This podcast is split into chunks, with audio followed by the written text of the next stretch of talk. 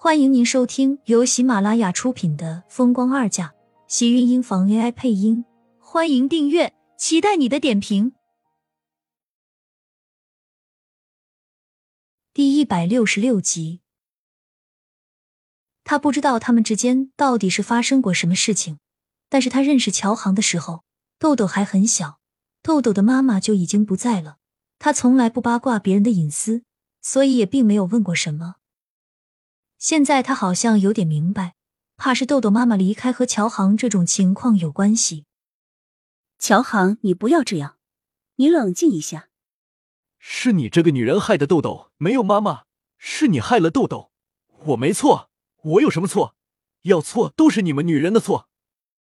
乔航突然之间的暴怒，再次拉着他往里走。苏浅的手被绑住，身影几次呛亮。可是却被他硬生生的拖着往里走。看着窄小的走廊离电梯越来越远，渐渐遮住他的视线，苏浅心里一阵焦急。乔航明显是怒了，不管他怎么劝，他都像是没有听到一样，把他拉进一个地下室门口，打开门将他拖了进去。里面的灯被打开，散发着幽幽的冷光，整个地下室又暗又潮，只有一张小床，还有。这是什么鬼地方？苏浅一个机灵，窄小的地下室到处都挂满了黄纸，周围是恐怖的面具，还有香烛的味道，整个房间都阴寂的可怕。那种造型很奇特，除了中间的那张床，周围都是黄纸，还有一些像是原始的挂件，像是一个殡仪馆，又像是一个奇怪的道场。乔航将他推倒在床上。身影向他扑了过来，拿过胶带把他的嘴给粘上，然后不知道从哪里拿出一条细麻绳，强行将他捆绑在小床上。苏浅抬头，头顶上是一个黑色妖怪面具，面目狰狞，把他硬生生的吓一跳。如果不是嘴巴被粘住的话，他估计会尖叫。地下室里湿潮的很，小床上的床单也是如此。苏浅被绑在上面。整个人都在跟着抖了抖。在转头时，他看到乔航拿出一个银器的脚杯，还有一把明晃晃的刀子向自己走来。那股从心底里窜起来的寒意，让他重新刷新了对于这个男人的认知。直到乔航一点点走到自己身旁，蹲下身，手指轻轻滑动着，抚摸着他脸颊上的肌肤。别怕，等我把你洗干净了，你就是我一个人的。没有人能把我们分开，放心，我会轻一点，不会弄疼你。这个疯子到底是搞什么鬼？你也等不及了是吧？那我们开始。乔航笑了笑，起身走到苏浅跟前，对着他的手腕轻轻一划，顿时雪白的手腕上一道殷红的血迹冒了出来，滴落在他手中的银器里，好疼。他只感觉血液在自己的身体里流失，那种疼痛伴随着他心底里的恐惧，越加变得强烈。乔航走到他的腿边，刀子上还沾着他的血，再次向他的脚腕划去。苏浅惊恐的瞪大双眼，头顶上的面具越发显得狰狞，像是在向他索命一般。地下室的门被踹开，一道修长的身影冲了进来。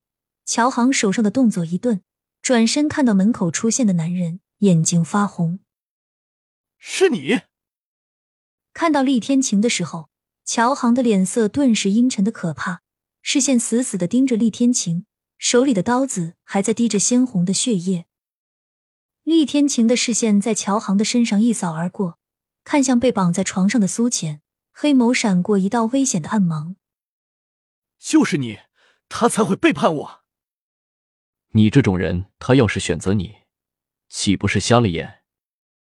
都到这个时候，他还想着要怎么说话气人。苏浅心里一阵无语，却又不得不紧张的盯着两个人。这个时候，厉天晴怎么一个人来的？他没有报警的吗？苏浅的心里有些急，可是让他更急的是门口站着的那个小身影。迟燕，他怎么来了？不知道很危险吗？厉天晴显然没有注意到躲在自己身后的那个小家伙，冷着脸看着对面的乔航，脸色冷峻。放了他。为什么？她是我的，我的女人，什么时候成了你这种神经病的了？你被厉天晴一刺激，果然乔航的脸色都沉了，握紧手里的刀，一步步向厉天晴靠近。苏浅眼睁睁的看着乔航拿刀向厉天晴刺去，窄小的空间里是两个男人扭打在一起的身影，两个人的身高相差不多，将整个小房间填满。苏浅顾不得手腕上还在流着血，只想快点挣脱绳子。一个小身影趁乱猫进来，扯掉他嘴上的胶带，为他解开手腕上的绳子。你怎么跑来了？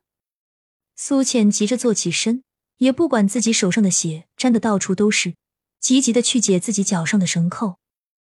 你这个笨女人，你以为别人会像你这么傻，站在一个地方等着你找警察来抓啊？迟燕给了他一个白眼，苏浅心里也是懊恼的要死。她怎么知道乔航会变得这么可怕？现在说什么都晚了，还是赶紧逃出去要紧。快走！苏浅抓住迟燕的手，赶紧想要往外跑，将迟燕塞进电梯里，按到一层的楼层。去上面把警察叫来。你不走，你爸爸还在里面。我不放心他一个人，抿了抿唇，将迟燕推开，任由电梯的门合上。你这个笨女人，你回去能做什么？听到迟燕的声音，苏浅忍不住笑了笑。